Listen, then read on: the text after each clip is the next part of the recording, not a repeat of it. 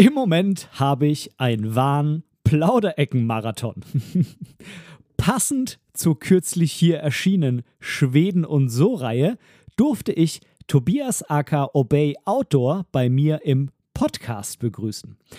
Tja, und äh, Tobias lebt seit einigen Jahren zusammen mit einer Norwegerin in Norwegen und hat mich auf Instagram mit seinen unheimlich beeindruckenden Landschaftsbildern von dort beeindruckt. Und in diesem Interview sprechen wir beide über das Leben in Norwegen, über Abenteuertouren, die auch ohne Foto-Output mega schön gewesen wären. Und ich habe Tobias gefragt, ob er denn jetzt für immer in Norwegen bleiben will. Eine kleine Bitte, bevor es losgeht, habe ich aber noch an dich. Wenn dir mein Podcast gefällt, dann würde ich mich unheimlich über eine Bewertung und vielleicht auch noch ein kleines Kommentar bei Apple Podcasts freuen. So können wir beide zusammen noch mehr Menschen erreichen und unsere Community noch weiter ausbauen. Danke dafür. Und jetzt viel Spaß mit dem Interview mit Tobias aka Obey.outdoor.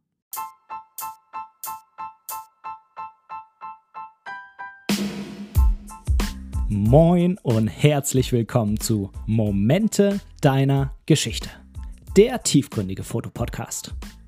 Mein Name ist Benedikt Brecht, ich bin professioneller Fotograf und möchte in diesem Podcast meine Gedanken rund um die Fotografie mit dir teilen.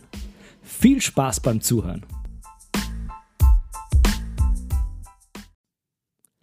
So, und heute begrüße ich in meinem Podcast Momente deiner Geschichte den lieben Tobias und ich sage ganz, ganz herzlich willkommen, Tobias. Ja, danke schön. Freue mich sehr, hier zu sein ähm, bei dir im Podcast und ja, bin schon gespannt, über was wir uns jetzt unterhalten werden. Ja, ich bin auch unheimlich gespannt und freue mich, ähm, dass du da ähm, ja gleich Ja gesagt hast, als ich dich gefragt habe. Ähm, ich habe irgendwie überlegen müssen. Ich wusste irgendwie gar nicht mehr so genau, wie wir uns so kennengelernt haben. Also wir kennen uns ja nicht persönlich, sondern nur übers Internet. Und wenn ich mich recht entsinne, hatte ich irgendwie dich auf Instagram angeschrieben, glaube ich. Ja, genau. Ich glaube, wir haben das über Instagram äh, gefunden, beziehungsweise du bist mir gefolgt und dann habe ich ähm, ja, deinen Podcast ausgecheckt und ja, so sind wir dann in Kontakt gekommen. Und ich glaube, wie die Schwedenreise dann anstehen, anste äh, an, wie die Schwedenreise dann bei dir anstand, ähm, ja, haben wir dann mehr Kontakt miteinander gehabt und haben das dann mit dem Podcast konkretisiert. Und heute freue ich mich, dass ich hier sein kann. Ja, ich bin auf dich gestoßen ähm, wegen deiner Bilder, die ich extrem cool finde. Ähm, du bist ja auf Instagram unterwegs und machst ähm, Landschaftsbilder. Aber bevor wir da ein bisschen mehr auf deine Fotografie eingehen, würde ich dich einfach mal bitten, dich mal kurz so in zwei, drei Sätzen vorzustellen, ähm, wo kommst du her, was machst du so und äh, genau, das, äh, ich wollte jetzt schon sagen, der Zuhörer dich ein bisschen besser kennenlernt, aber für mich wäre es auch ziemlich interessant, weil wir kennen uns ja nicht so arg gut bisher, ne? Ja, also dann kurz zu meiner Person. Ich bin der Tobias, äh, komme aus Österreich, ähm, aus Niederösterreich, am Nordrand der Alpen. Ähm, bin eigentlich seit meiner Kindheit ziemlich bergaffin aufgewachsen oder wurde sehr bergaffin erzogen. Und dann bin ich 2016 ähm, eigentlich mehr durch Zufall in Norwegen gelandet für ein halbes Jahr. Und ja, habe dann hier meine Bachelorarbeit gemacht, habe mich ziemlich in das Land verliebt und auch in eine Norwegerin. Und seit 2018, 2018 äh, lebe ich jetzt durchgehend in Norwegen und studiere an der NTNU in Trondheim. Das ist die größte Uni oder die, größten, die größte wissenschaftliche Uni in Norwegen. Ähm, in Trondheim und mache hier meinen PhD in molekularer Medizin. Also wenn ich nicht irgendwo draußen in den Bergen unterwegs bin, zum Skifahren oder Wandern, dann sitze ich hinter der äh, Labbench und ja, beschäftige mich mit DNA und Proteinen und wie die so miteinander ja, interagieren. Das klingt ziemlich kompliziert. Was heißt ein PhD? Das habe ich noch nie gehört irgendwie. Äh, äh, Doktoratsstudium, also PhD. Das ist quasi die internationale Bezeichnung für den Doktortitel. Also ah. den Bachelor in, in die Richtung gemacht, dann den Master in molekularer Medizin und während dem Master, während des, äh, während der Masterarbeit hier in Trondheim ähm, wurde mir dann halt die Doktoratstelle angeboten. Und die habe ich natürlich dankend angenommen, weil es natürlich von Vorteil ist, wenn du den PhD oder halt den Doktor in die gleiche Richtung machst wie die Masterarbeit und wenn es dann quasi ja einfach verlängern kannst und dann einen Vertrag für drei Jahre bekommst. Und das Ganze halt dann auch noch in Norwegen ist und in Trondheim. Und Trondheim ist echt eine ziemlich coole Stadt. Und ja, war halt, hatte halt, habe auch halt hier meine Freundin und ja, haben uns halt, hat alles super, hat sich alles super gefügt. Kann mich echt nicht beschweren. Und ja, ja Trondheim ist halt auch wunderschön und halt eine riesen Studentenstadt. Ich glaube, Trondheim hat so 180, 190.000 Einwohner ist die drittgrößte Stadt Norwegens und ich glaube über 35.000 Studenten oder so in dem Dreh. Sprich, die ganze Stadt ist halt eigentlich eine große, äh, ja, ist eine riesen Studentenstadt, ist sehr dynamisch, wenn man auf der Straße unterwegs ist, sind hauptsächlich äh, junge Leute und dadurch halt, ähm, Deutschland würde man sagen, oder in Österreich, alles so wie quasi ein Hipsterbezirk jetzt in Berlin oder in Wien.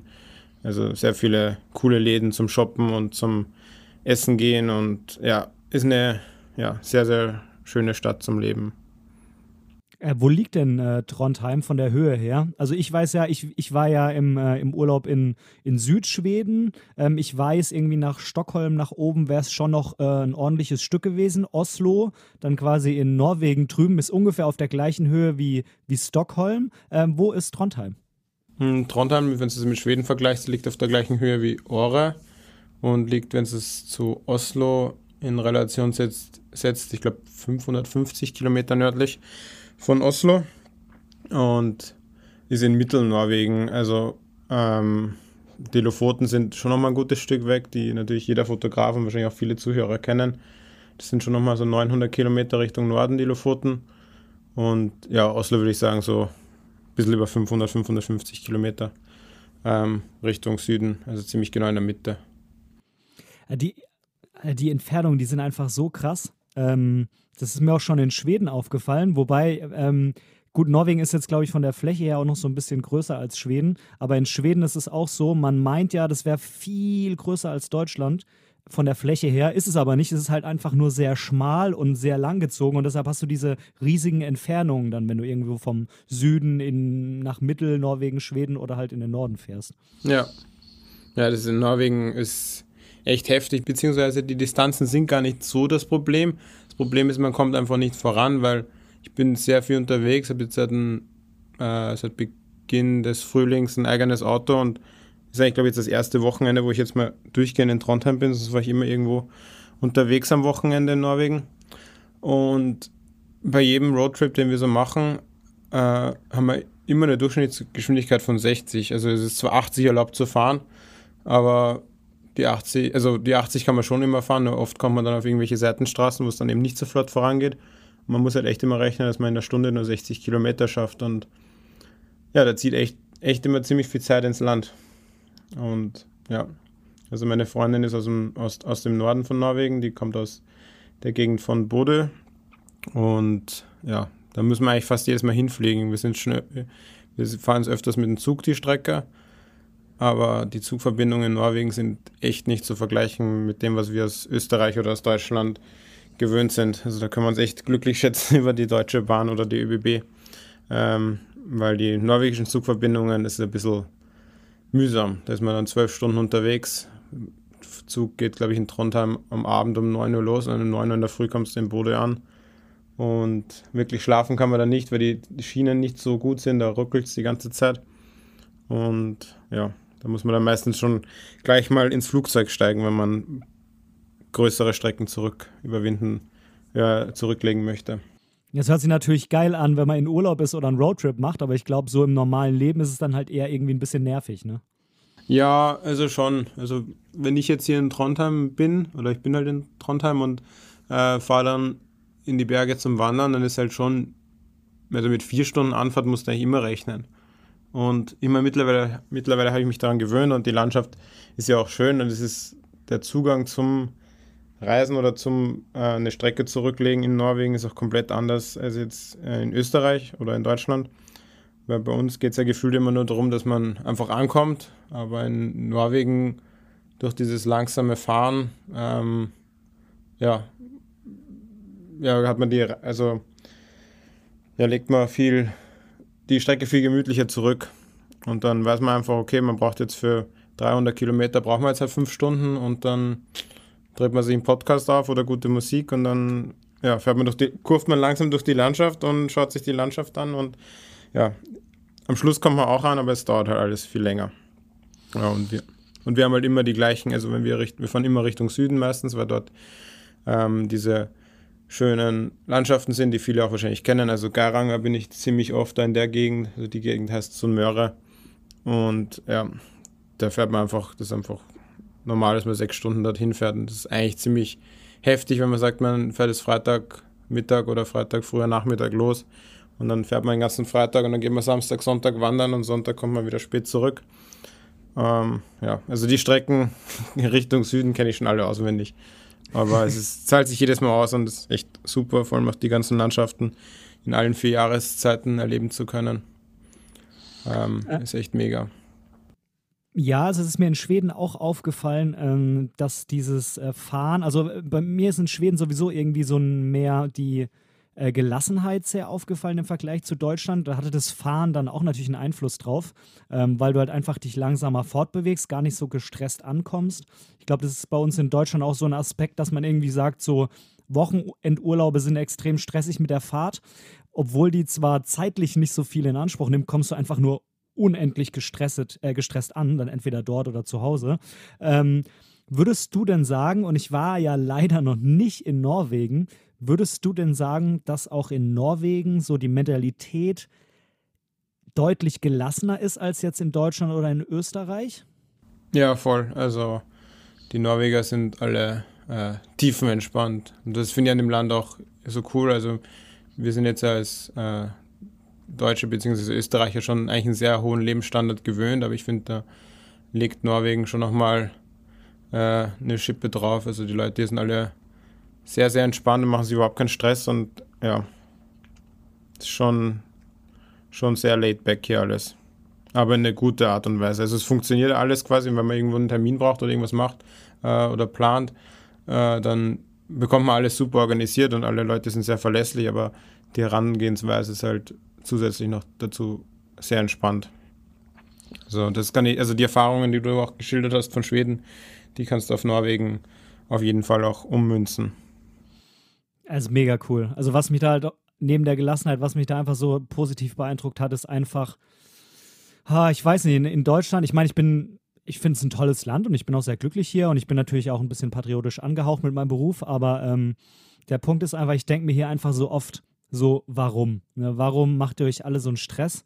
Warum nicht so einfach? Weißt du, so in Schweden denkst du dir so voll oft, das ist einfach einfach und praktisch und irgendwie einfach nur, dass es läuft und nicht dieses, das ist so, weil wir das schon immer gemacht haben oder das muss so. Und wenn du dann fragst, warum, dann ja, keine Ahnung, weil, weil, weil halt wegen muss halt.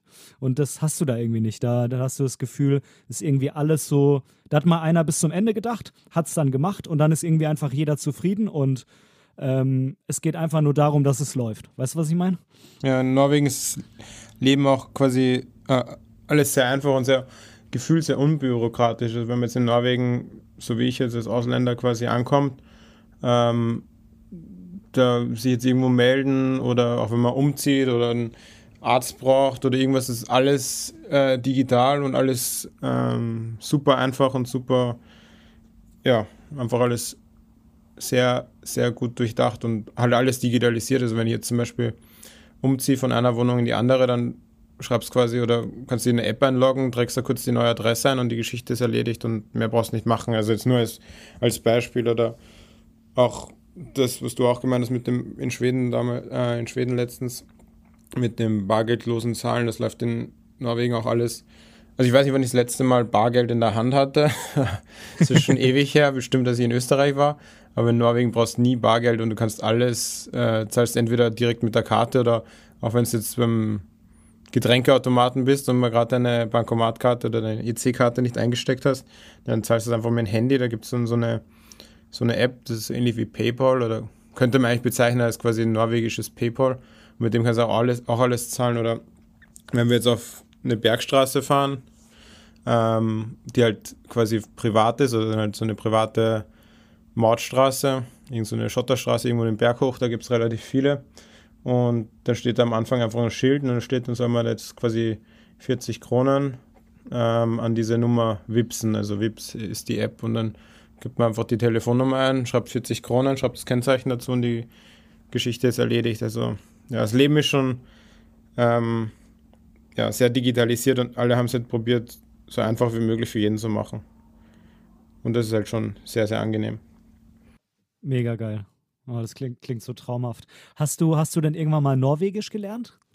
Ähm, ja, eigentlich relativ spät. Ich hätte eigentlich schon viel früher anfangen können, aber mir nie die Zeit dafür genommen. Ich habe dann ähm, kurz bevor Corona anfing, ähm, in dem Semester, also quasi äh, Sommersemester 2020, ja, habe ich den ersten Norwegisch-Kurs gemacht. Der wird auch angeboten von der NTNU.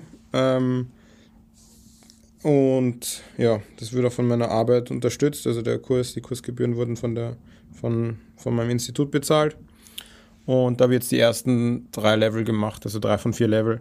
War dann ähm, nicht so erfolgreich, wie es hätte sein können, weil quasi nur die ersten paar ähm, Lectures, also die ersten paar Stunden, waren, auf, äh, waren normal und dann wurde alles auf digital umgestellt und eine Sprache nur quasi mit ähm, als Homeschooling oder quasi ja, digital zu lernen, ist jetzt nicht optimal. Ähm, und ich bin selber überhaupt nicht sprachlich talentiert. Also in, der Schule hätte man auch nie gedacht, dass ich jetzt irgendwie mal ähm, in einem Land lebe, wo ich hauptsächlich auf Englisch mich unterhalte. Und ja, dementsprechend ähm, tricky war es auch für mich mit, mit Norwegisch. Aber man sagt ja immer, dass Norwegisch eigentlich relativ leicht zu lernen ist, wenn man Deutsch und Englisch kann. Und das ähm, ja, kann ich auch unterschreiben, weil dafür, dass ich eigentlich überhaupt nicht sprachlich begabt bin, ähm, fiel es mir dann doch relativ leichter, Norwegisch zu lernen. Und habe jetzt eben die ersten äh, drei Levels gemacht. Und ja, mit meiner Norwegisch, äh, mit meiner Freundin kommuniziere ich nach wie vor, wie man sagen, 80% auf Englisch. Ähm, aber so jetzt lesen, irgendwie Nachrichten lesen oder Zeitungen lesen oder wenn wir einen Film schauen, dann stellen wir immer norwegische Untertitel ein. Und ja, also lesen und verstehen kann ich relativ viel, beziehungsweise das meiste. Das Problem ist in Norwegen mit der Sprache ist nur, dass es so viele Dialekte gibt und die Leute halt jeder sein Dialekt spricht. Und dann gibt es auch noch dieses Problem, dass die eigentlich zwei Amtssprachen haben. Die haben dieses Bokmål, das ist so dieses Norwegisch, was man lernt. Ähm, und dann gibt es noch so eine neue norwegische Sprache, die heißt Nynorsk. Und ja, das ist halt wieder grammatikalisch komplett anders aufgebaut. Da hat irgendjemand mal probiert, alle Dialekte quasi in eine Sprache zusammenzufassen. Aber prinzipiell ist die Sprache, die man spricht und schreibt, immer Bokmål. Das Neunorwegisch, was eingeführt wurde. Es wird, glaube ich, nicht so benutzt. Aber jeder Norweger hat in der Schule ähm, zwei Fächer Norwegisch, also Bokmål und Nynorsk. Ach, krass. Aber da kenne ich mich echt auch zu wenig aus. Ich weiß nur, dass die Unterschiede relativ groß sind und das zum Beispiel bei meiner Freundin, die war in Bookmall sehr gut, aber in Ninosh zum Beispiel komplett schlecht. Also anscheinend, ähm, oder hat er halt quasi schlechtere Noten in Ninosh gehabt als in Bookmall. Also anscheinend gibt es da schon recht krasse Unterschiede zwischen den zwei Sprachen. Ja, also ich habe auch auf jeden Fall die Erfahrung gemacht. Ich habe Skandinavisch eher so, äh, also äh, Schwedisch so auf mich gestellt gelernt. Ich hatte allerdings äh, zwei Tandempartner, die ich aber auch nur digital irgendwie. Und ähm, es ist auf jeden Fall ziemlich einfach äh, für jemanden, der Deutsch und Englisch spricht. Ähm, nicht ganz so wie Holländisch, habe ich mir sagen lassen. Das kann ich nicht sprechen, aber das soll wohl das Einfachste sein, ähm, wenn du Deutsch und Englisch kannst. Und äh, von den Skandinavischen soll Schwedisch am einfachsten sein. Das kann ich so bestätigen. Wobei Norwegisch soll auch sehr, sehr einfach sein ähm, für jemanden, der Deutsch spricht. Mit Norwegisch hast du, wenn ich es damals richtig verstanden habe, ähm, um generell in Skandinavien unterwegs zu sein, die besten Karten, weil irgendwie Norwegisch sowohl sehr gut mit Dänisch als auch mit Schwedisch kann. Ähm, also so quasi so ein bisschen wie Hochdeutsch ist, sozusagen irgendwie. Ja, genau. Also sagt meine Freundin auch, dass sie, ähm, oder was ich so gehört habe, ist es auch so, quasi die Norwegischer, die Norweger können mit den Schweden kommunizieren, aber die Schweden haben es ein bisschen schwerer mit den Norwegern zu kommunizieren und Schwedisch, äh, Norwegisch und Dänisch ist ja auch sehr ähnlich von der Sprache. Anscheinend braucht man, also ja, wenn man Norwegisch kann, ist man da, glaube ich, recht gut aufgestellt. Aber es fand ich sowieso voll beeindruckend, dass du für einen Schwedisch-Urlaub äh, dich da hingesetzt hast und Schwedisch gelernt hast. Und ich habe mir gedacht, hm, ich lebe seit 2018 in Norwegen und habe erst 2020 angefangen, mich mit der Sprache auseinanderzusetzen.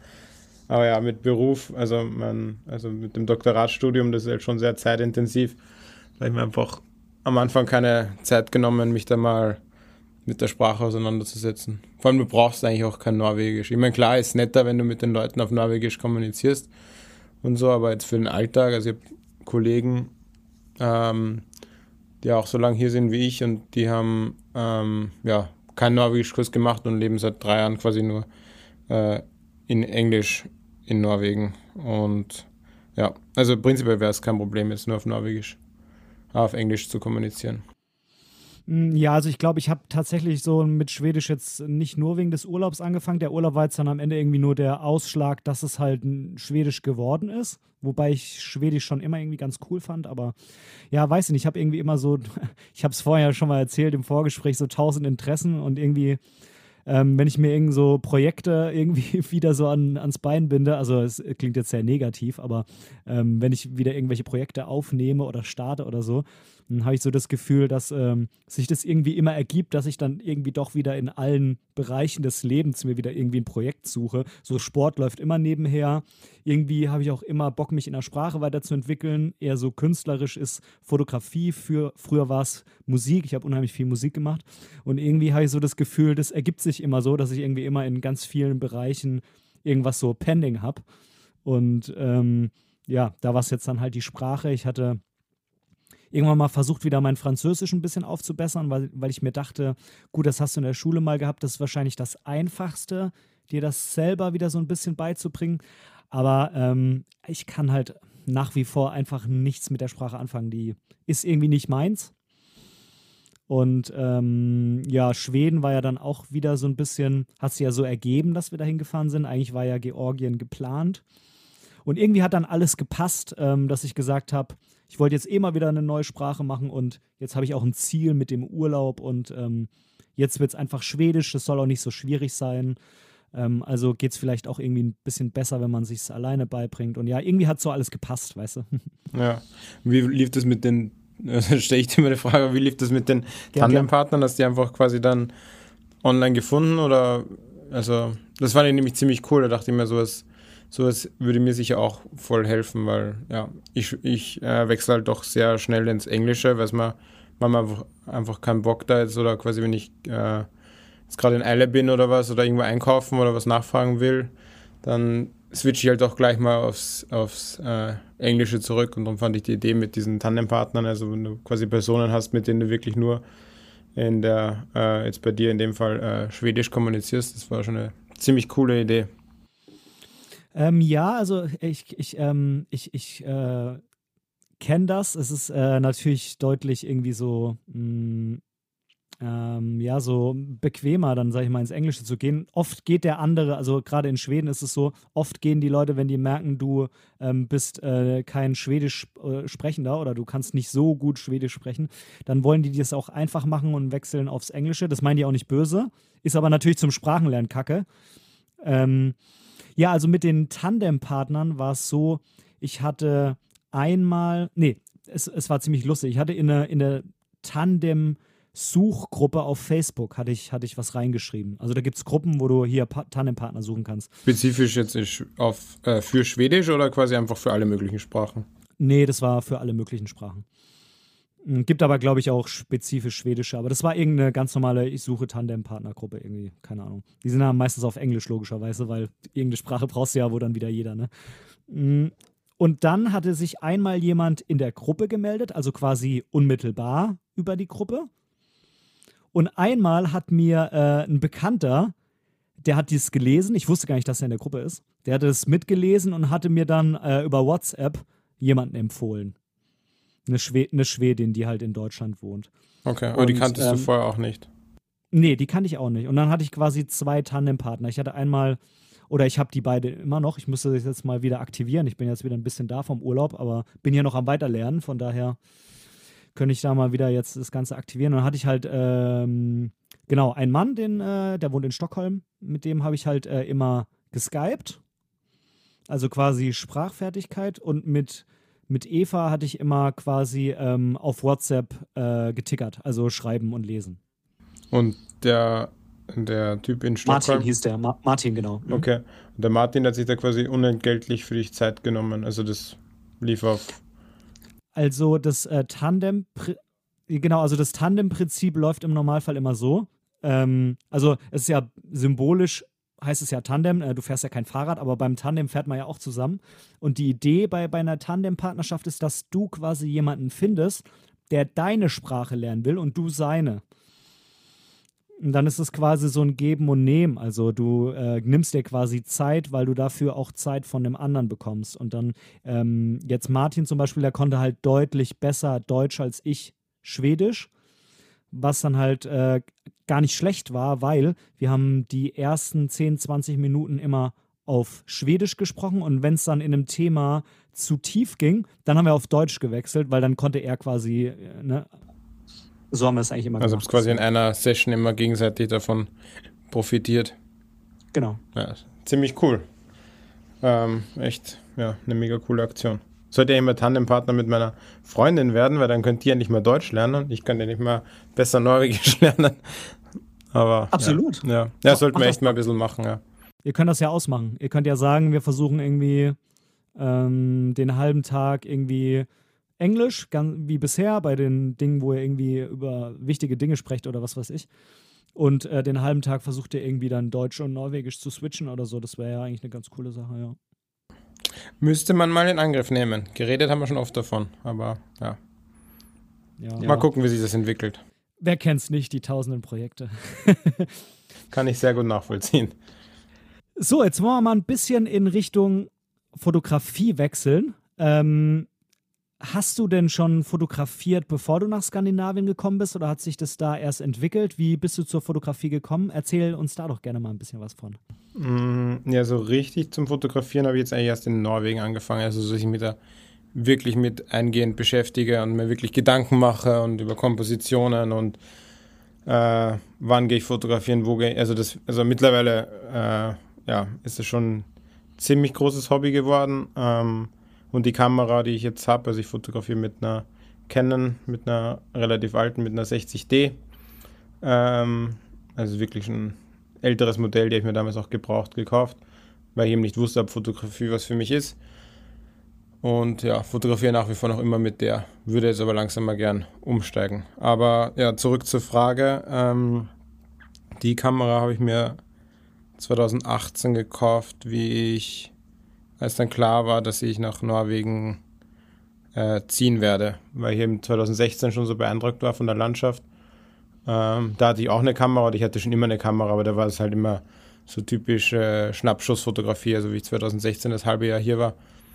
Da waren wir auch auf den Lofoten und da hatte ich halt so eine, ja, so eine Bridge-Kamera, das war irgend so eine, so eine Sony mit einer, ich glaube Sony HX oder HV 400 oder so, also so eine, mit einer fest verbauten Linse mit der ich, und ich glaube, die konnte nicht mehr in RAW fotografieren. Also das war halt wirklich nur so eine Schnappschusskamera. Und ein Kumpel von mir hat ähm, immer schon gern fotografiert und der hat mich dann halt beraten und dann habe ich mir gedacht, nee, dann kaufe ich mal halt eine 60D, also quasi ein altes, solides Modell. Vor allem die ist ja auch noch ähm, eine andere Bauweise, aber die 80 und 90D und so, die haben ja, sind anscheinend vom, vom Body her ein bisschen billiger und nicht mehr ganz so wetterfest wie die 60D. Und dann habe ich mir gedacht, ja, dann kaufe ich eben eine billige 60D und dann halt ein halbwegs vernünftiges äh, Objektiv. Und habe mir dann von, also mit der 60D, habe ich mir dann das ähm, äh, Sigma, das 1835 1.8 gekauft. Und das ist halt so meine, mein Hauptsetup. Habe mir dann noch so einen Ultraweitwinkel gekauft, so 10 bis 18 mm, aber mit nicht so ganz guten Blende. Und so ein ganz billiges Tele habe ich auch. Und das sind so meine drei Linsen, beziehungsweise 90% der Fotos, die ich mache, sind eben mit dem Sigma-Objektiv und mit dem Tele fotografiere ich auch sehr gerne, aber das ist so ein super billiges äh, Tamron-Glas für, ich glaube, 100 Euro oder so. Also die, die ist, das ist verglichen mit dem Sigma überhaupt nicht scharf und deswegen, ja. Aber sonst finde ich Tele eigentlich auch ziemlich cool oder mittlerweile benutze ich das immer mehr. Tja, also da kann ich dir, lieber Zuhörer, nur mal den Tipp geben. Schau mal bei Tobias auf Instagram vorbei. Da heißt er nämlich obey.outdoor. Ich kann das einmal kurz buchstabieren. O-B-E-Y. und dann Outdoor. Und äh, wenn man sich die Bilder da anschaut, dann würde man nicht glauben, dass das mit, äh, wie du es jetzt gesagt hast, in Anführungszeichen, so billigem Zeug gemacht ist. Da sieht man natürlich mal wieder, dass halt das Equipment einfach nicht so die Bedeutung hat, wie alle immer denken, auch wenn wir natürlich gerne immer drüber philosophieren, ne? keine Frage. Irgendwie ist es trotzdem immer geil. Ja, auf alle Fälle. Also ich äh, spiele schon lange mit dem Gedanken, auf eine Canon R zu wechseln. Also die R5 oder R6, das ist ein bisschen äh, dafür, dass es nur ein Hobby ist, sind mir diese Kameras einfach viel zu teuer. da will ich das Geld gern anders nutzen. Aber die Canon R hätte ich schon gern. Oder vielleicht die Canon RP. Aber also diese, der finanzielle Aufwand hat mich da noch äh, von zurückschrecken lassen. Aber irgendwann werde ich mal auf Vollformat umstellen. Ähm, ja. Ja, und zum, zu dem Namen auf Instagram, äh, mal schauen, den werde ich, glaube ich, irgendwann wechseln. Zurzeit bin ich nicht mehr ganz so zufrieden mit dem Namen.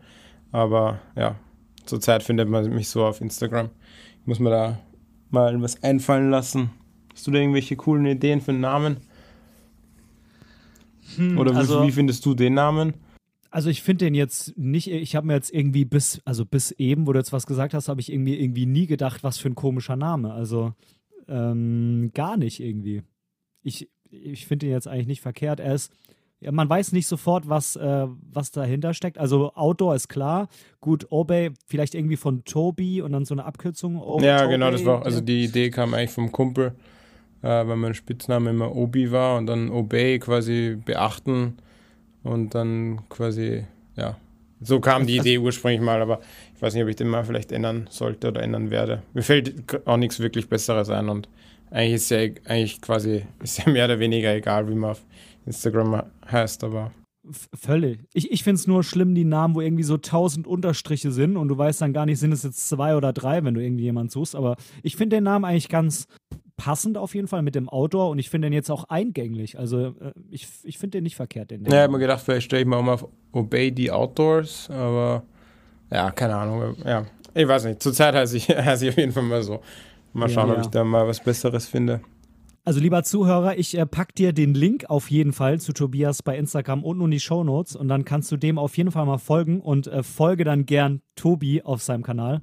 Ähm, und dann, äh, genau, dann kannst du auf jeden Fall die Bilder, die da so in Zukunft noch kommen, auch mit anschauen dann. Ja, würde mich sehr freuen. Und wenn irgendwelche Fragen aufkommen oder so, kannst du mir auch gerne direkt äh, kontaktieren. Weil ich halte mir eigentlich immer ein bisschen zurück mit, wo ich jetzt genau fotografiert habe und so, weil, ja, aber ich bekomme öfters irgendwelche Nachrichten oder Anfragen, wo das jetzt genau fotografiert worden ist und ja, weil das ist in Norwegen ja immer ein bisschen äh, schwer selbst herauszufinden, wenn man es nicht genau den spezifischen Geotag benutzt, weil überall irgendwie Berge sind und ja. Ich würde wahrscheinlich auch mit riesigen Augen da durchlaufen. Ne? Ich wohne hier in der Heide. Da ist halt alles so flach und ich meine, hier kann man auch schöne Fotos machen. Man kann überall schöne Fotos machen. Aber ich glaube, wenn ich da irgendwie wäre, dann würde ich irgendwie so hinter jeder Ecke einfach mal zwei Stunden stehen bleiben, um dann zu merken, hinter der nächsten Ecke ist es noch geiler. ja, genau so ging es mir am Anfang auch. Also wirklich ganz genauso. Also die ersten Roadtrips, da haben wir dann nochmal deutlich länger für die ganzen Strecken gebraucht, weil ach, hier noch kurz stehen bleiben und da nochmal kurz mit der Drohne fliegen und ja, und ja, da ging da gar nichts mehr weiter auf der Straße. Aber mittlerweile ähm, ja, sind wir doch schon sehr routiniert und haben ähm, immer genauer im oder planen das im Vorhinein oft, wo wir wann sein wollen und ja, gehen das eigentlich relativ konkret schon an, dass wir auch wissen, okay, heute stehen wir dann um, oder Samstag stehen wir um vier auf, dass wir dann zum Sonnenuntergang, ah, Sonnenaufgang auf dem Berg sind und dann wird das halt im Vorhinein mit Fotopilz und so geplant, wo die Sonne aufgehen wird und geschaut, wie das Wetter wird und ja. Du sagst jetzt wir, ähm, das heißt, du bist nicht alleine unterwegs. Wen nimmst du da mit auf die Touren?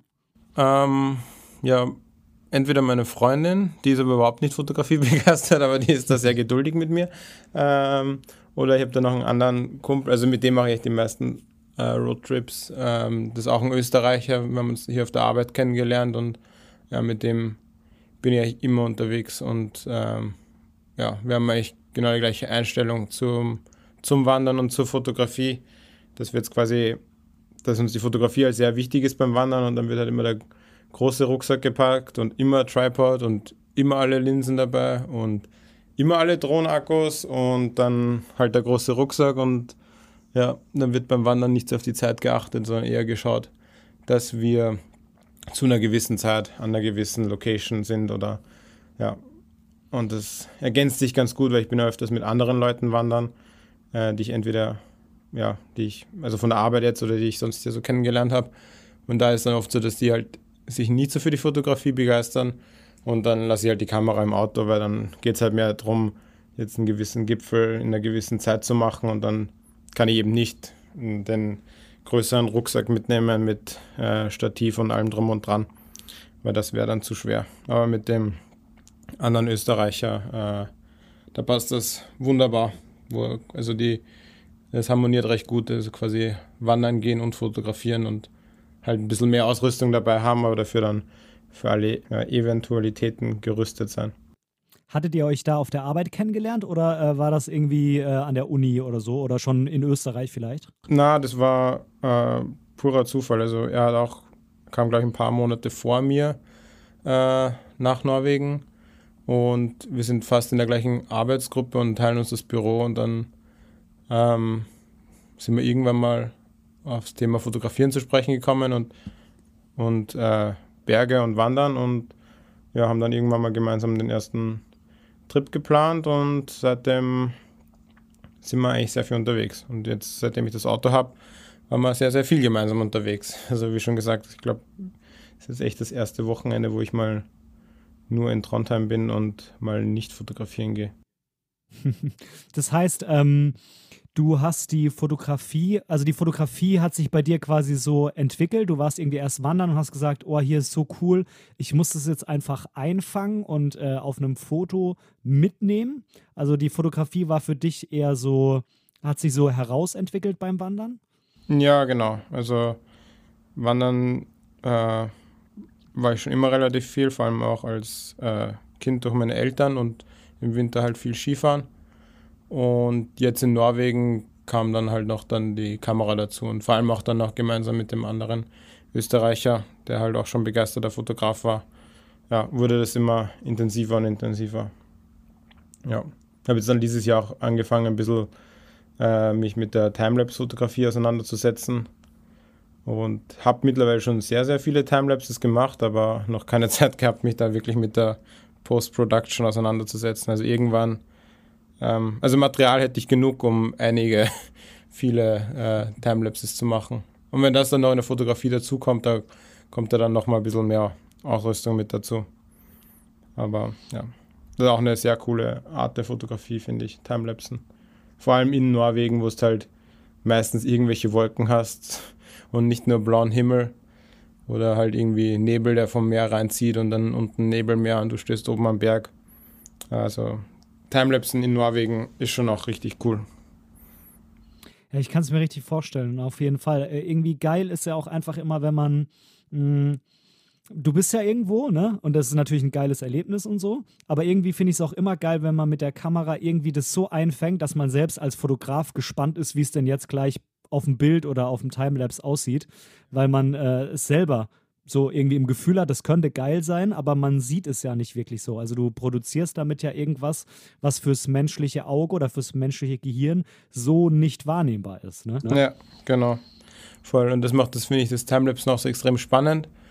Ähm, einfach, weil man das Ergebnis erst im Nachhinein sieht und vor allem, wenn man sich im Vorhinein schon Gedanken oder mehr Gedanken machen muss, weil du denkst, okay, der Wind kommt jetzt von der und der Seite, da ziehen ein paar Wolken an, dann muss die Kamera in die Richtung ausrichten und ja, dann hoffst du, dass die Wolken entweder noch reinziehen, aber dann doch nicht zu viel, weil es hatte ich auch schon oft, dass ich quasi im äh, Nebel angefangen habe, die Kamera aufzubauen und dann drei Stunden gewartet habe und dann war es noch immer neblig.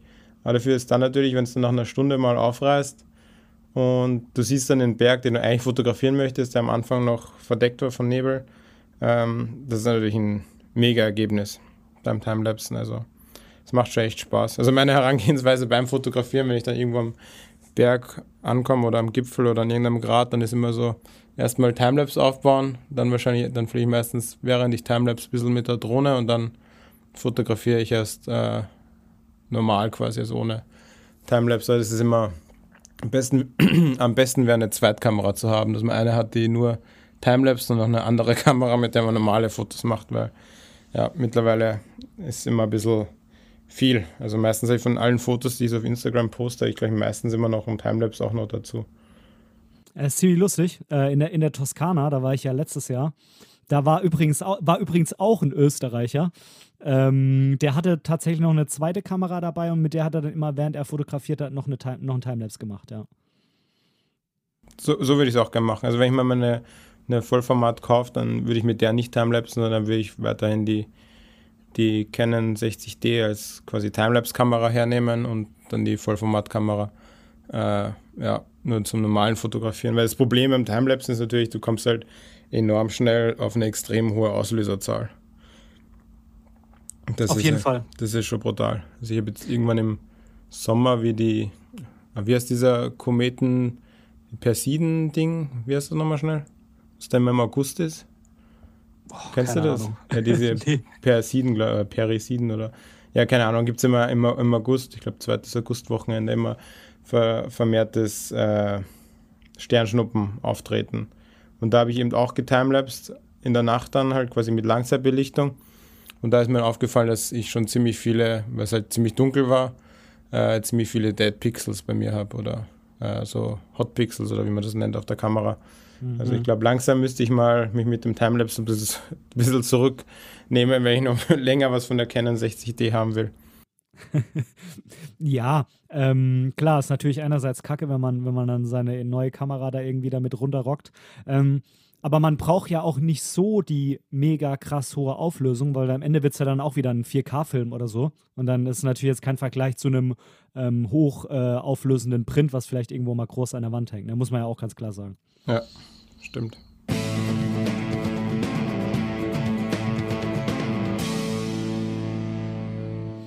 So, bevor wir gleich noch ein bisschen mehr über Fotografie quatschen und so, will ich natürlich auch dich einmal zu meinen zehn Fragen einladen. Äh, du kennst es ja bestimmt von den, von den anderen Interviews, die ich bisher hatte.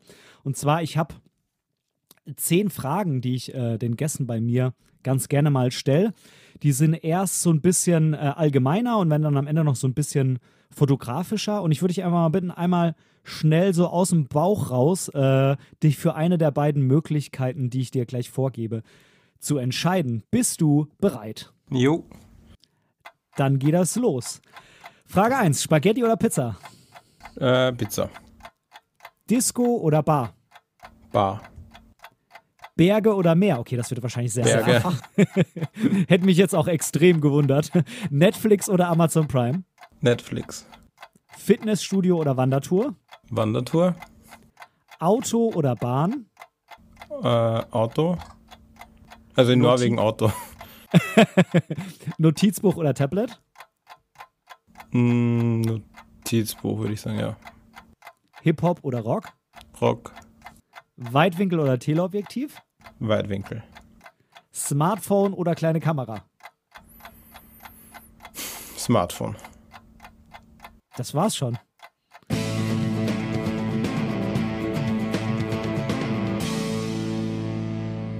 Ich glaube, das waren die schnellsten zehn Entweder-Oder-Fragen, die ich jemals hatte. ja, ne, mir ist an die Vorgabe gehalten, also schnell aus dem Bauch raus. Ja, absolut. Also ich weiß, sowas ist immer extrem schwierig. Äh, deshalb hat es mich auch gar nicht gewundert bisher, dass die anderen immer alle so ins Rudern gekommen sind. Aber sehr, sehr gut, ja. Ja, geil. Also ja, klar. Also hättest du jetzt irgendwie ähm, Fitnessstudio und äh, mehr gesagt, dann hätte ich gesagt, ähm, ich glaube, wir müssen nochmal von Anfang anfangen. ja, als Österreicher ist auf jeden Fall mehr äh, berglastig, vor allem wenn man selber keinen Meerzugang hat. Ja. In Norwegen ist natürlich die Kombination möglich. Also ähm, mit die Fjorde und kann man trotzdem auf dem hohen Berg stehen. Unten hat man das Meer, das ist schon richtig cool. Mega. Also würde ich auch extrem gern mal sehen. Wir haben ja, ähm, wenn das alles so hinhaut, wie unser Plan ist, dann wollen wir ja übernächstes Jahr irgendwie noch für ein bisschen länger mit dem Wohnmobil durch Skandinavien touren, wenn, wenn alles so klappt, wie, wie der Plan ist. Und ähm, dann wollen wir auf jeden Fall zu den Fjorden in Norwegen. Ja, solltet ihr unbedingt machen. Es ist äh, schwer in, in Worte zu fassen. Und wenn's, wenn das dann wirklich mal konkret wird, bei euch kann, man gern dann, kann ich da gerne helfen, die Route zusammenzustellen, weil es gibt sehr viel in Norwegen zu entdecken, was jetzt auch abseits der Hotspots ist. Ich meine, das ist immer so typisch, also finde ich es immer so, ähm, ja, es gibt ja den, den Geiranger Fjord oder quasi die Stadt Geiranger, die natürlich irgendwie jeder kennt und jeder vorab fährt. Oder zum Beispiel Trollstiegen, ist ja auch in der Gegend. Und solche Spots sind halt extrem überlaufen. Also ähm, mir ist jetzt erst wieder aufgefallen im, im Sommer, wo dann Norwegen wieder offen war, äh, während Corona, wie viele Leute da sind. Und dann fährt man irgendwie eine Stunde weiter oder eine halbe Stunde oder ins nächste Tal und das ist, finde ich, mindestens genauso schön und da ist man dann komplett für sich alleine. Und ja, das finde ich in Norwegen so schade. Wahrscheinlich hat auch Instagram einen gewissen Einfluss gehabt, dass man es gewisse Spots oder gewisse Gegenden in Norwegen gibt, die extrem überlaufen sind. Aber ja, wenn man sich ein bisschen mit auseinandersetzt oder ein bisschen mehr recherchiert, dann findet man andere schöne Orte, die nicht so überlaufen sind. Das typische Beispiel oder wo gerade eine Ortschaft sehr darunter leidet, ist dieser Lovanet. Das ist so ein mega schöner, ja eigentlich Gletschersee, ist ein ziemlich großer See und rundherum, also die Berge rundherum sind so gleich so 1500 Meter hoch und ist halt so quasi derzeit so der Instagram-Spot in Norwegen. Und wenn man nur ein Tal nebenbei hinfährt, hat man genau den gleichen See, auch Berge und man ist so gefühlt mehr oder weniger alleine. Und ja, da, kann, da kann ich dir, könnte ich dir dann für deinen Norwegen-Trip einige coole äh, ja, Hidden Spots oder Hidden Gems äh, zeigen und verraten. Auf jeden Fall. Also vielen Dank für das Angebot. Äh, da würde ich auf jeden Fall drauf zurückkommen. Wer weiß, vielleicht schaffen wir es irgendwie, dass wir uns dann auch mal treffen während der Tour. Wer weiß. Es ist dann die Frage, wie lange bleibt und ob ihr quasi ganz Norwegen machen wollt oder euch nur auf eine Region fokussieren. Weil gefühlt kann man in Norwegen ewig verbringen und es wird nie langweilig werden. Also, ja, da könnte man schon wochenlang nur in, in Westnorwegen, also da jetzt in Fjordnorwegen verbringen. Oder halt auch quasi bis hoch auf die Lofoten fahren. Also da gibt es unendliche Möglichkeiten, je nach, je nach Zeit, die euch zur Verfügung steht. Ja, also die genaue Tour, wir wissen es noch nicht ganz genau. Wir wissen nur, dass, äh, wenn alles klappt natürlich, dass wir irgendwie so wahrscheinlich es schaffen, dann uns irgendwie zwei Monate zu nehmen. Ähm, aber gut, wir wollen natürlich dann auch einmal durch Dänemark durch und da vielleicht auch mal ein bisschen bleiben oder zumindest am, Ende, am Ende nochmal da bleiben. Dann einmal durch Schweden und dann irgendwo hoch und dann halt rüber nach Norwegen und wieder runter. Das ist aber nur so die derzeitige Grobidee, sag ich. Ja, aber das klingt nach einer sehr guten Idee, weil man in Schweden mehr Kilometer zurücklegen oder schneller Kilometer zurücklegen kann und dann durch Schweden hochfahren und dann irgendwo Höhe Lofoten Richtung Norwegen rüber und dann halt Lofoten und dann die Helgelandküste runter, die zum Beispiel unfassbar schön, also ich war selber noch nicht so viel auf der Helgelandküste unterwegs, aber die ist unfassbar schön und da ist halt quasi touristisch gar nichts los und ja, da gibt es einiges zu entdecken und dann quasi von Trondheim südlich bis äh, Sunnmøre, also Ålesund Gegend, dort wo die ganzen Fjorde sind. Ja, und dann Richtung Stavanger und dann Breakestolen und solche Sachen. Also da, das klingt nach, einer guten Idee, über Schweden hochzufahren und Norwegen runter. Oh, ja, ich freue mich da auch echt schon wieder drauf. Ich muss sagen, ich bin da immer noch im Skandinavien-Fieber. Äh, ich sage auch meiner Frau so gefühlt jeden Tag, ich vermisse Schweden. Ähm, ja, aber ich wollte nochmal auf einen anderen Punkt zurück, äh, den du angesprochen hast. Das fand ich ziemlich spannend und zwar ähm, diese Geschichte mit den Orten, sei es nun in Norwegen oder sonst wo auf der Welt, die so völlig überlaufen sind von irgendwelchen Instagrammern oder Fotografen oder sonst was.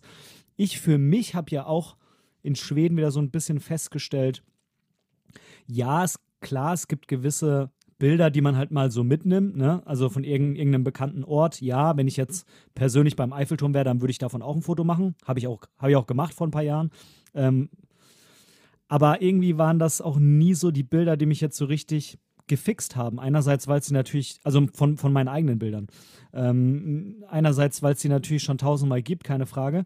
Aber auch, weil ich irgendwie gemerkt habe, so ein Bild, was mich persönlich irgendwo emotional auch abholt, sind halt nicht diese Bilder, ähm, sondern sind andere Bilder. Und ähm, zum Beispiel fand ich auch das eine Bild bei dir auf deinem Instagram, da bin ich nämlich gerade mal hier drauf, das war auch das, was ich mal in meinem Status geteilt habe. Da stehst du, ähm, ich würde jetzt einfach mal behaupten, dass es wahrscheinlich ein Sonnenaufgang ist, ich weiß es nicht. Ähm, irgendwo auf dem Berg, logischerweise. Im Hintergrund sind auch Berge und du hast so eine Norwegen-Flagge in der Hand. Und ähm, das jetzt zum Beispiel so ein Punkt, ne? Ob das da hinten jetzt irgendwie das Gebirge XY ist, das ist mir in dem Moment halt einfach nur völlig egal. Sondern ich finde das Bild so geil, weil man das Gefühl hat, dass man da steht und die Sonne kommt raus. Und es ist eine geile Bildidee mit der Norwegen-Flagge und es erzählt eine Geschichte, weißt du? Und ähm, das fixt mich bei dem Bild halt tausendmal mehr, als wenn es jetzt ähm, irgendwo ein berühmtes Gebirge wäre, was vielleicht ist, weiß ich nicht, aber halt irgendwie du dich da durch tausend Menschen durchboxen musst und irgendwie das Gefühl hast, dass die, ja, wie soll ich das sagen, so irgendwie die Energie des Ortes irgendwie auf alle verteilt wird, die da sind und du irgendwie, weißt du, was ich meine? Ja, kann ich äh, voll verstehen oder voll nachvollziehen. Und ja, genau so war es auch. Also es war irgendwo, äh, also es liegt in, in Möhrer, also auch in der Gegend, wo Geiranger ist, aber halt nicht direkt am Geiranger Fjord, sondern an dem Fjord, äh, am nächsten Fjord und ähm, das ist halt so eine Gegend, wo halt kein Mensch ist und das war ähm, im Mai, ich glaube, das wurde im 16. Mai oder so aufgenommen, äh, weil das habe ich dann extra aufgenommen, weil ich war am nächsten Tag, am 17. Mai war Staatsfeiertag in Norwegen und ja, da, post, äh, da postet man normalerweise ein Bild von sich mit der norwegischen Flagge. Und ich hätte das Bild schon fast nicht gepostet, weil ich mir eben gedacht habe, naja, ich jetzt als Österreicher mit der norwegischen Flagge und so. Und ja, aber ja, da war ich halt eben auch mit dem Österreicher gemeinsam unterwegs und er hat das Foto für mich gemacht und ja, das war halt irgendwo auf dem Berg komplett alleine, also da war kein anderer Mensch unterwegs und ja, ich glaube in Summe sind wir da drei, vier Stunden am Berg gestanden, haben halt eben auf den Sonnenuntergang gewartet und ja, es war halt im Mai, sprich überall war noch äh, Schnee, das war halt mehr eine Schneewanderung oder eine Schneeschuhwanderung als eine normale Wanderung und ja, war ein sehr magischer äh, Tag oder Wanderung oder halt auch Moment. Und ja, genauso ist es auch. Also jedes Mal, wenn wir in der Gegend sind, dann können wir natürlich bei Geiranger schnell vorbeifahren, aber wenn es dann oben bei Dalsneber auf dieser Aussichtsplattform da stehst, wo dann ein riesen Parkplatz ist und Leute mit den Bussen hochgefahren werden, das hat nie so eine Stimmung verglichen jetzt mit, äh, ja, wie du eben sagst, irgendwo auf dem Berg, zum, also zum Moment, wo man äh, eine Erinnerung mit verbindet, anstatt dass man jetzt sagt, ah, okay, da fahren wir jetzt hin, das Foto machen wir jetzt und dann wieder ins Auto und tschüss. Also, ja, kann ich da völlig unterschreiben, deine Annahme. Ja, ich habe auch, ähm, ich auch so ein bisschen das Gefühl, dass, ähm, hm, wie soll ich das sagen, dass ich bin ja auch immer sehr so auf der Suche nach meinem Stil oder was ich irgendwie machen soll und dann denkt man sich natürlich auch immer, mache ich das jetzt, weil es mir gefällt oder mache ich das, weil es vielleicht anderen gefällt? Und ich habe irgendwie auch das Gefühl gehabt, dass ähm, irgendwie Bilder, die man, auch wenn man sie so für sich macht, ähm, dass sie trotzdem bei anderen dann auch gut ankommen. Weißt du, also wenn man, man muss erstmal für sich selber fotografieren, dass es bei anderen gut ankommt. Das klingt jetzt irgendwie erstmal so ein bisschen äh, konfus, aber weißt du, was ich meine? Ja, ja, so ein bisschen. Also, ja, mir geht es eben auch so. Also, ich poste eigentlich oder probiere nicht so viele Bilder oder mache auch nicht viele Bilder von mir selber und äh, habe, also, die kommen mir vielleicht besser an, aber die poste ich nicht so gerne, weil ich mich nicht gern so selbst darstelle, sondern lieber eher nur reine Landschaftsfotografie mache. Also, ja, da ist ein bisschen, bin ich auch immer ein bisschen im Zwiespalt mit mir, ob ich das Foto jetzt quasi ähm, ja, ob das dann besser ankommt, wenn ich jetzt oben bin, aber das fühlt sich für mich nicht so gut an, wie wenn ich jetzt einfach ein reines Landschaftsbild äh, poste. Also ja, so bezüglich äh, Stilfindung und so ist immer ein bisschen tricky. Oder man könnte natürlich jetzt in Norwegen auch äh, mehr so Postkartenfotografie machen mit blauem Himmel und Sonne, aber das ist halt eher nicht so meine Art von Fotografieren. Ich habe da lieber ein bisschen, ja, düster ist das falsche Wort, aber halt eher bisschen dunkler, viel Wolken verhangen. Ähm, ja, weil so ist es mit dem Wetter auch meistens in Norwegen. Also, aber ja, ich meine, klar wäre es für, für jetzt, wenn man Instagram irgendwie Reichweite aufbauen will oder großen Erfolg haben will, dann wäre es wahrscheinlich sicher besser, wenn es äh, andere Art von Fotografie machen würdest, aber das, ja. Ich finde halt eher dieses ein bisschen im dunkleren Fotografieren oder bei schlechterem Wetter äh, finde ich immer, ja, ist für mich authentischer, sozusagen. Ja, auf jeden Fall. Ähm, was hast du denn jetzt noch so für Pläne für die Zukunft? Also, du hast gesagt, du ähm, schreibst deine Doktorarbeit. Mm, das heißt, du wirst jetzt auf jeden Fall erstmal noch in Norwegen bleiben. Mm, vielleicht für immer? Fragezeichen? Ja, das ist die, die, die große Frage, weil ja, das ist eher un, ungewiss. Beziehungsweise zurzeit sieht es auf jeden Fall so aus, wie wenn ich in Norwegen bleiben würde, weil meiner Freundin läuft es auch sehr gut und so und verstehen uns super und ich fühle mich in Norwegen sehr wohl, auch wenn ich äh, Familie und Freunde äh, sehr vermisse. Aber prinzipiell ist es einfach in Norwegen sehr lebenswert und wenn man Outdoor-begeisterte Person ist, dann ist einfach ein Paradies hier zu leben. Ähm, ja, und ja, mal gucken. Also prinzipiell habe ich keine konkreten Pläne für die Zukunft. Erstmal die Doktorarbeit fertig machen. Da werde ich auf jeden Fall noch mindestens bis Jänner 2023 mit beschäftigt sein. Und dann mal gucken, ob ich dann in der akademischen Richtung weitermache oder also quasi den nächsten Schritt machen würde. Das wäre dann Postdoc. Ähm, oder ob ich dann eher in äh, beruflich was anderes angehe. Das ist eher noch ungewiss. Und ob wir dann in Trondheim bleiben oder eher in den Norden ziehen, ist auch noch. Also da gibt es noch keine konkreten Pläne. Mal schauen. Lässt es auf dich zukommen. Ja, voll. Aber zumindest, also es ist nicht geplant, dass ich jetzt Norwegen so schnell wieder verlassen werde. Mhm. Zumindest in den nächsten zwei Jahre. Und fotografisch? Du hast schon mal gesagt, gut, du willst äh, Equipment irgendwann mal noch ein bisschen aufstocken, aber hast du noch irgendwie Orte, wo du sagst, da will ich noch hin? Oder Bilder, die du unbedingt noch machen willst? Oder irgendwie so eine Idee, in was für eine Richtung du mit der Fotografie gehen willst? Willst du vielleicht irgendwie mal Bilder irgendwann noch äh, drucken zum Verkauf anbieten oder irgend sowas vielleicht? Ja, das wäre natürlich super, wenn man über das Fotografieren auch irgendwie ein bisschen wieder, wenn man sich, wenn sich die Fotografie selbst finanzieren könnte, das wäre natürlich ein Traum. Mhm. Ähm, aber sonst jetzt quasi Bilder, die ich unbedingt machen möchte, habe ich eher nicht, weil das ergibt, äh, wie, wir vorher schon besprochen haben, das ergibt sich dann immer aus dem Moment heraus. Es ist nicht so, dass ich jetzt zum Beispiel sagen muss, ah, Break gestohlen, da möchte ich genau das und das Bild machen bei den und den Bedingungen. Ähm, es gibt einige Gegenden, wo ich noch hin möchte zum Wandern. Also Lofoten war ich jetzt schon einige Male, auch Winter und Sommer. Äh, und Senja, ich weiß nicht, ob dir Senja was sagt. Nee, leider nicht. Okay, ja, das ist zum Beispiel, naja, es ist nicht mehr wirklich ein Geheimtipp, aber das ist noch mehr ein Geheimtipp. Das liegt da in der Lofoten-Region.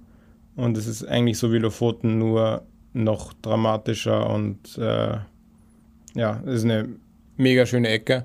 Es ist so eine Insel, ich glaube, die drittgrößte oder die größte Insel Norwegens, also quasi Festland Norwegens. Jetzt äh, aus, also wenn man Spitzbergen und so nicht dazu zählt. Da war ich Ostern, da möchte ich unbedingt mal im Sommer hin zum Wandern. Und äh, wir hatten da Ostern noch relativ viel Schnee, aber da wär, das wäre natürlich auch cooler, mal im Jänner oder so hinfahren und dann Skitouren gehen weil ich gehe im Winter relativ gerne auf Skitouren. Mache ich nicht so oft, wie ich gern würde, weil das ziemlich zeitintensiv ist und sehr viel Fahrerei mit sich bringt.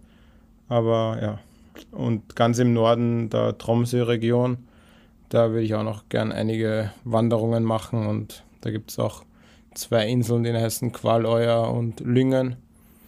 Ich meine, da war ich bei beiden schon, aber halt nur zum Wandern und Fotografieren, aber da würde ich noch die eine oder andere Skitour gern machen. Also für mich ist immer so, ähm, ich, ich gehe lieber wandern und fotografiere dann sowieso da.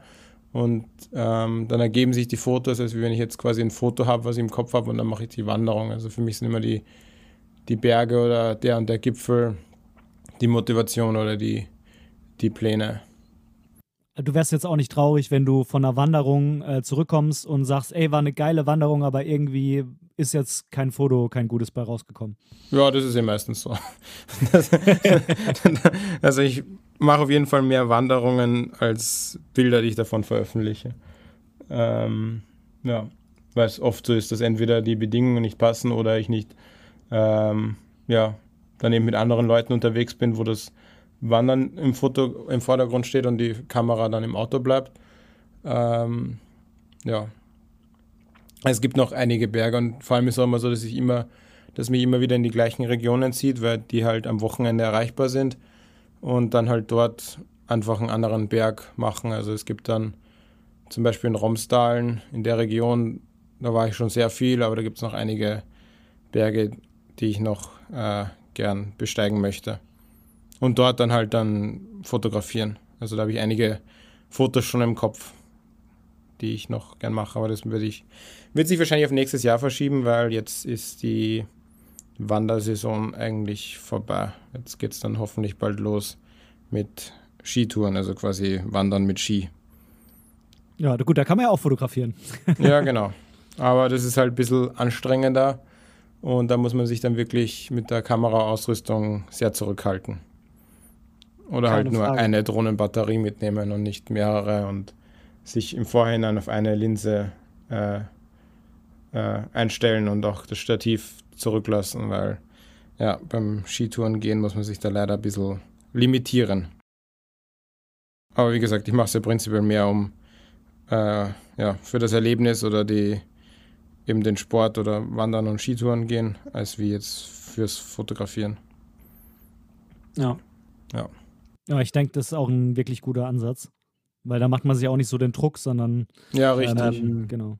Nimmt, nimmt halt das, was halt so aus den geilen Momenten bei rauskommt, ne? Und äh, das ist dann halt auch irgendwie immer das, was dann am Ende wirklich authentisch ist. Ja, ja, und im Sommer ist halt einfach mega, weil da kannst du halt einfach die ganze Nacht am Berg sein, weil es nicht dunkel wird. Im Winter ist dann wieder was anderes, auch fotografiemäßig, weil ich fotografiere halt äh, prinzipiell schon mehr immer fokussiert auf goldene Stunde, also entweder in der Früh oder in der Nacht.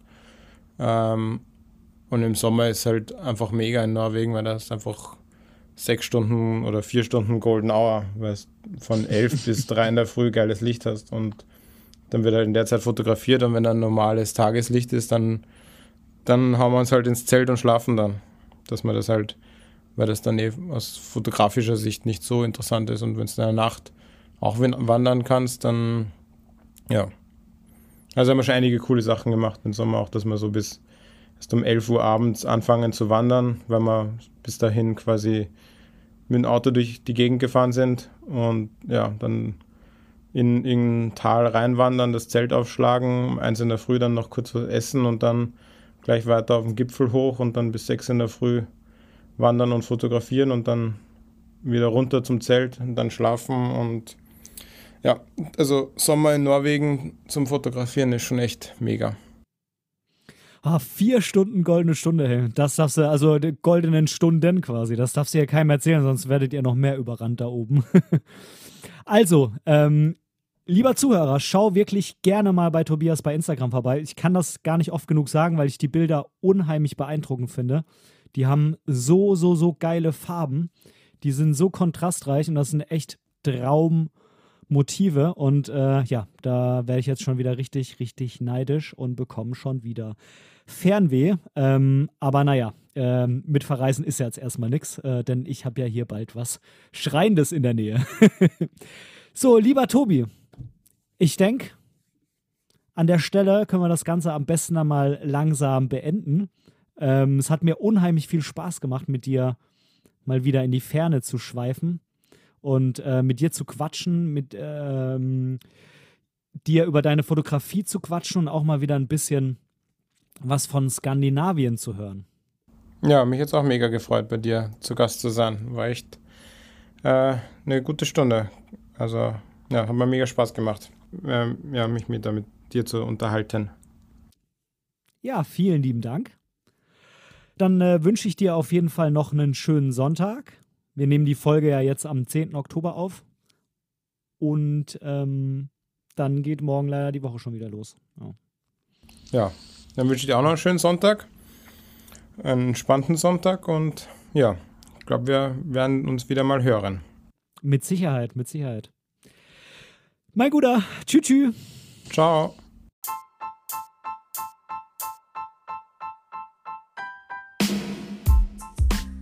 An dieser Stelle möchte ich Danke sagen. Danke, dass du mir für diese Episode dein Ohr geliehen hast. Denn als Hörer bist du der wichtigste Teil meines Podcasts. Hast du Themenwünsche oder Verbesserungsvorschläge? Oder möchtest du in einer Episode sogar Teil dieses Podcasts werden? Dann kontaktiere mich doch gerne über meine Website www.benediktbrecht.de. Dort findest du auch die Links zu all meinen Social-Media-Kanälen. Oder du schreibst mir einfach direkt eine E-Mail an kontakt@benediktbrecht.de. Ich freue mich auf dich.